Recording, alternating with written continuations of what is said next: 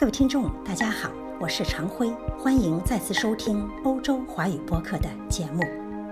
什么是无我的状态？在《心经》里有这么一句话：“舍利子，是诸法空相，不生不灭，不垢不净，不增不减。”星云大师说：“从否定上来解释空，那么什么是空？不，无。”说到是诸法空相，空相这两个字的解释就是空的样子，人相就是人的样子，菩萨相就是菩萨的样子。空的样子是什么呢？空相就是实相，相要空才是实相。我们人生真实的样子是什么？是空相。宇宙真实的样子是什么？是空相，空的样子就是真实的样子。我们不认识空的样子，对宇宙人生真实的样子就不能认识。《金刚经》说：“虚空四维，上下可思量否？不可以思量。虚空无相。虚空是什么样子？你说虚空是方的吗？不是，是圆的吗？是长的吗？”长方形、圆形、四方形都不是虚空的样子。虚空是无相，无所不相。如果你建的是长方形的房子，虚空就是长方形的样子；建的是圆形的房子，虚空就是圆形的样子。因为虚空无相，就无所不相。福建福州有一位古灵禅师。他在百丈禅师那里开悟了，开悟后心想：我之所以能认识自己，认识我的空相，我的本来面目，是剃度师收我做徒弟，给我出家，我才能有今日。所以现在第一件事就是要回去报师傅的恩惠。于是他就从百丈禅师那里回到了福州。师傅看见徒弟回来了。就问你在外面参学有得到什么东西吗？徒弟说没有得到什么东西。那么有做什么事业吗？没有做什么事业。师傅一听，心想这个人可能没什么用。好了好了，你就在家帮帮忙，回来做做事。于是徒弟就天天扫地、种花、煮饭。年老的师傅有时候洗澡不便，就跟古灵禅师说：“帮我擦个背。”于是古灵禅师就替师傅擦背，擦呀擦呀，碰到师傅的背，就说：“好一所佛堂，可惜有佛不胜。”他把师傅的身体比喻成一座佛堂，并有感而发地说：“这么好的佛堂，里面应该要有佛，可惜里面的佛没有成佛。”意思是说，师傅没有开悟。这个师傅想，徒弟替我擦背，竟然说好一座佛堂，可惜有佛不胜，这么胆大妄为。于是他转过头来看了一眼徒弟，古灵禅师就又说了：“佛虽然不胜，还会发光。”意思是说，虽然没有成佛，但是还有作用。师傅朝他一看。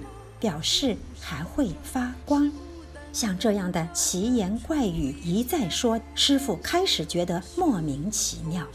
有一天，师傅在窗下看经，古代的窗子都是棉纸糊的，不像现在由玻璃制成。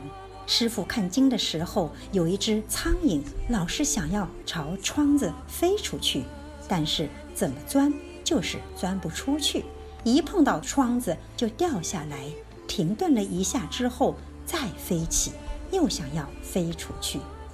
徒弟一看，说：“世间如许旷阔，你不肯出，钻他驴年固执做什么？”古灵禅师看起来是在骂苍蝇：“世间上这么广阔，你不去，你在纸上钻什么？”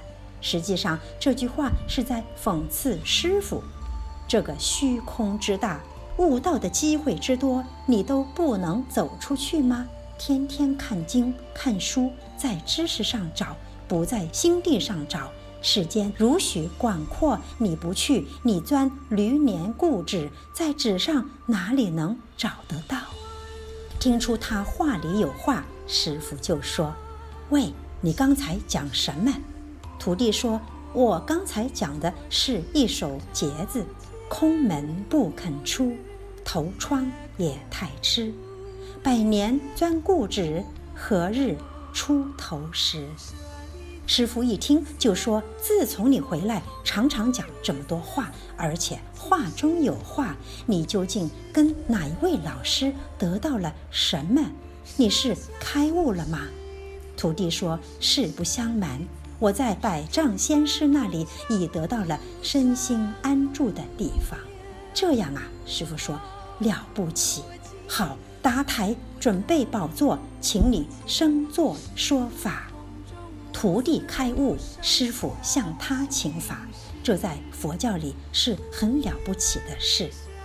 例如，古代很有名气的易经家鸠摩罗什，过去的老师盘连多是小乘行者，在鸠摩罗什成为大乘佛教的高僧之后，潘达多回过头来向鸠摩罗什学习大乘佛法，甘愿做他的学生。自此，大乘小乘互为师，成为美谈，不生不灭。我们追求功名富贵是永远不能满足的。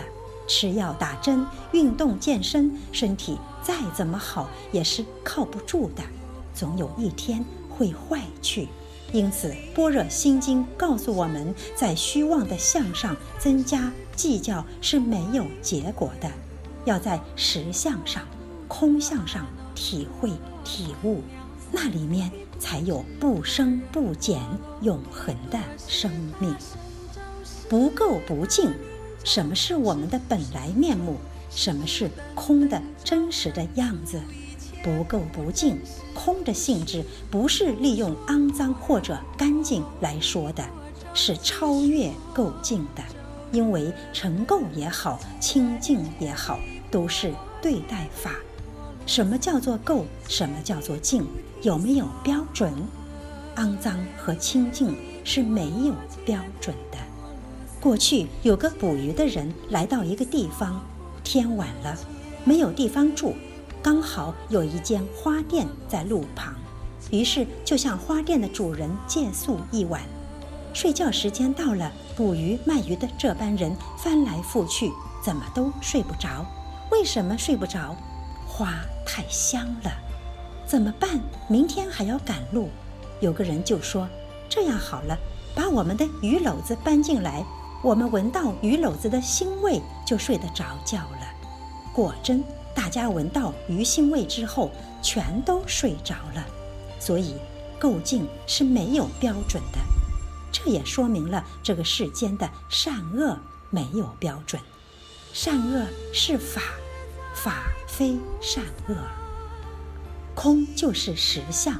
实相是什么样子？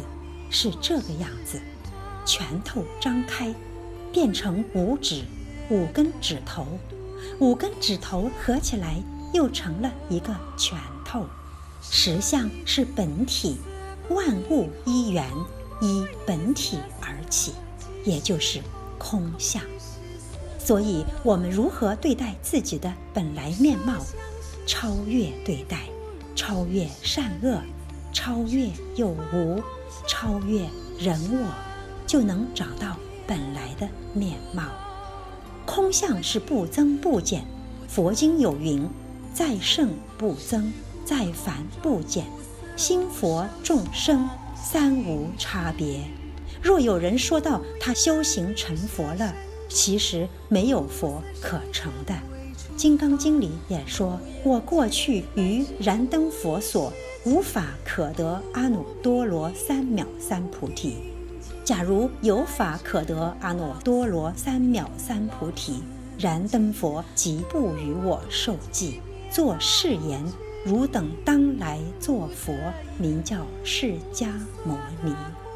有法可得，就是无德。”无法可得，才是有德。那么我们得法要得什么样的法？得无得的法。我们修行要修无修的行，说话要说无说的话，得要得无得的得，正要正无正的正。你说我现在有多好的话要告诉你们？多是什么？释迦牟尼佛说：“我所说法如爪上泥，我所说的三藏十二部就只有指甲上的泥土这么一点点。我所未说的法如大地土，我没有说的才多呢。所以法无限无量，怎么能说得了？有所说。”即为非说。我们读到《维摩经》，多少菩萨在那里讨论不二法门？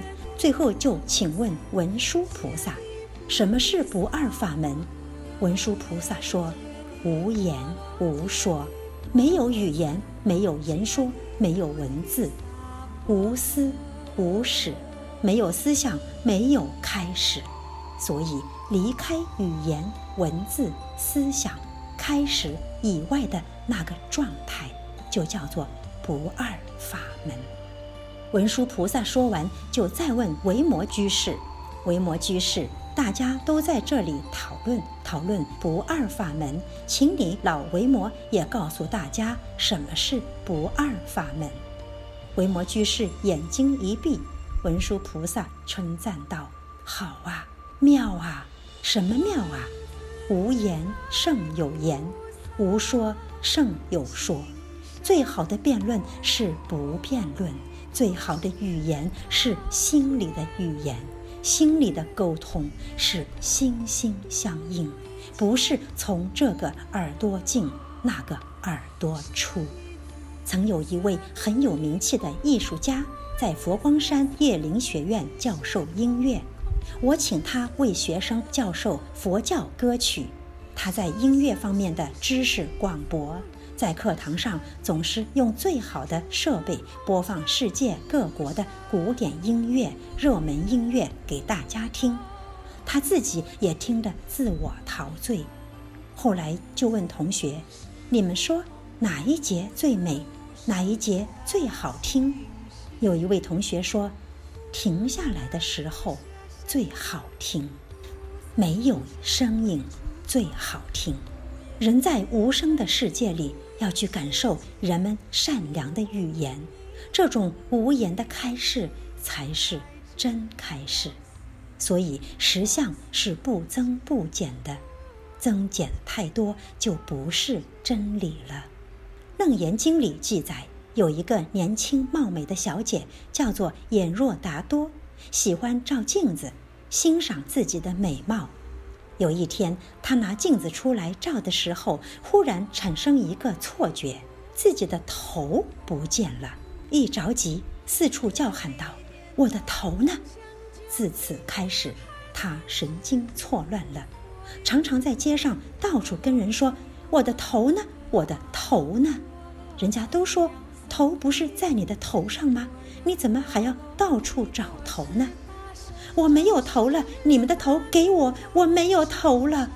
就这样，他到处流浪，到处跟人要头。有一天，一位佛教大德知道了他的情况，要度化他。他看到这一位大比丘，一样问他：“我的头呢？我的头呢？还我的头！还我的头来！”那位大德比丘上前就给了他一个耳光。你怎么打我？我什么时候打你了？你打我的头。既然说我打你的头，那你还跟我要头做什么？我有头啊，我的头在这里嘛。他这才恍然大悟，原来头就在自己身上。他向人要头，也没有，也没有失去头。他知道有头也没有增加头，就好比我们的本性没有增减。所谓数穷三际，横遍四方。人的佛性在时间里是数穷三际，在空间里是横遍十方。由于我们不懂自己的本性，如恒河沙般无量，不懂自己的本性顶天立地，具有普遍性，那么活在虚妄的世界里，也就患得患失了。学了《般若心经》之后，我们应该知道，我们的本来面目是不生不灭、不垢不净、不增不减。是故，空中无色、无受想行识。我们要知道，空真理之中是无色受想行识，是无我的。